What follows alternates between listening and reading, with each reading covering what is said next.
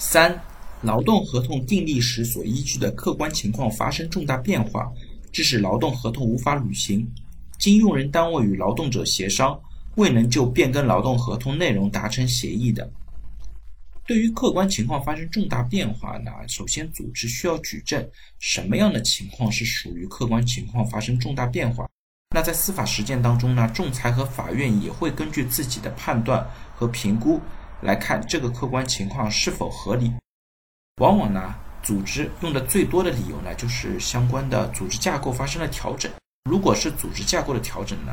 并不是说不能够构成客观情况重大变化。如果是经过公司的像董事会、股东会或者管理层的一个决议，这种情况下的组织架构调整呢，往往是可以得到认可的。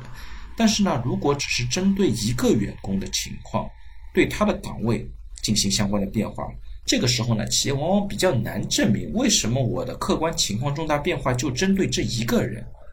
如果企业没有办法拿出足够的证据的话呢，往往可能在司法的实践当中被判败诉。另外一个看到比较多的呢，就是像组织的搬迁。那组织的搬迁呢，每个城市会有不同的要求，但总体来说呢，相关的单位的搬迁。需要有一个比较明显的影响劳动者上班的情况，这种情况下呢，如果的确双方没有办法达成协议继续工作的，那组织呢是可以通过这一条来单方解除劳动合同的。